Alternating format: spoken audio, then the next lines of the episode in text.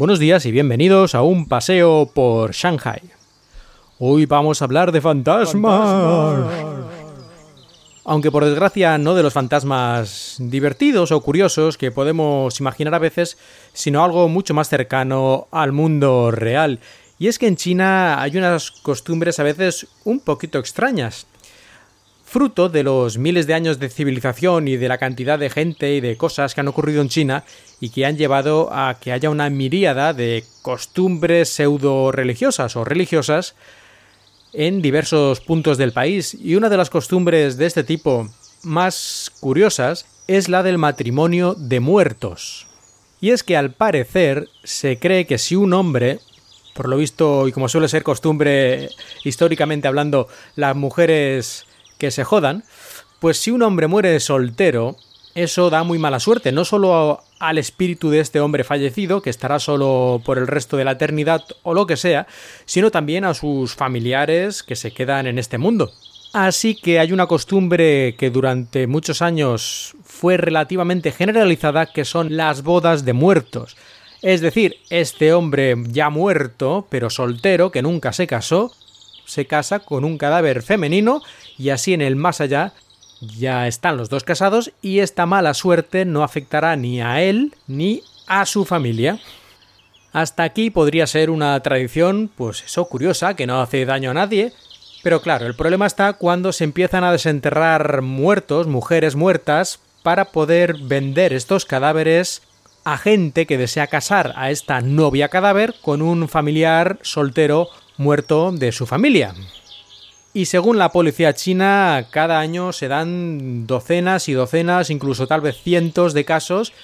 de sepulcros abiertos y cadáveres robados para ser vendidos en este tipo de cosas. Y es que, según se dice, se pagan más de 700 euros por uno de estos cuerpos. Y eso cuando hablamos de un cuerpo que ya tiene años y que prácticamente solo quedan los huesos, que los juntan con hierros y cosas para que se mantengan en su sitio e incluso les ponen un vestidito y tal. Pero si hablamos de un cadáver más o menos fresco, como el que podríamos imaginar que se utilizaría para hacer un monstruo de Frankenstein, en este caso se llegan a pagar hasta 15.000 euros. Por lo tanto, podéis imaginar que este mercado es un mercado relativamente lucrativo si estás dispuesto a enfangarte y a ir a cementerios por la noche, eso está claro.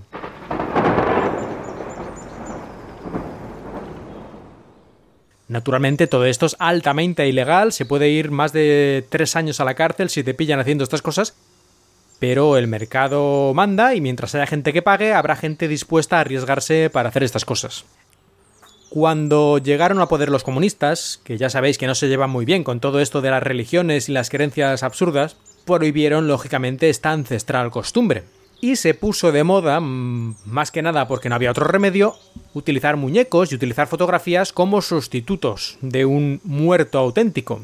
Pero en los últimos años, aunque sigue estando prohibido, los ricos digamos, rurales, la gente con dinero en el campo ha aumentado mucho porque la economía china ha mejorado a nivel generalizado. Y entonces algunas de estas personas han decidido que, bueno, ya que tienen el dinero y pueden pagarlo, quieren un auténtico cadáver, porque los viejos del lugar dicen que eso de las fotos y de los muñecos, eso no vale para nada, y que lo que sí que vale es una auténtica novia cadáver.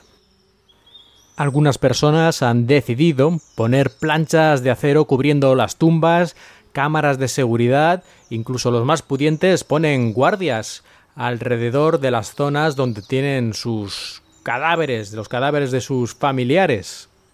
Aunque la solución que a mí más me gustaría, aunque seguramente altamente ilegal, es poner una booby trap, una bomba conectada a la tapa del féretro para que si alguien intenta abrirlo le reviente en la cara y de paso se cargue el cadáver para que no le sirva de nada. Así que dos por uno, amigos. Siempre me resulta a mí muy curioso todo esto de las religiones y las creencias animistas y todo ese tipo de cosas aquí en China, porque aunque se supone que fueron prohibidísimas por el comunismo, se siguieron practicando. Y de hecho a mí me han contado historias, gente que hace, hace 20 años o poco más estaban en sus pueblos, sobre todo zonas rurales, haciendo auténticos rituales eh, animistas de que cuando salía el muerto de una casa con una espada tenían que cortar el rastro que dejaba su espíritu para que no supiera volver a la casa y asustar a sus eh, habitantes en el futuro y todo ese tipo de cosas. Esto hace cuatro días cuando todavía estaba el comunismo en plena fuerza. Así que está muy claro que por mucho que se intente, las viejas tradiciones y costumbres mueren difícilmente y con lentitud. Esto no se cambia de un día para el otro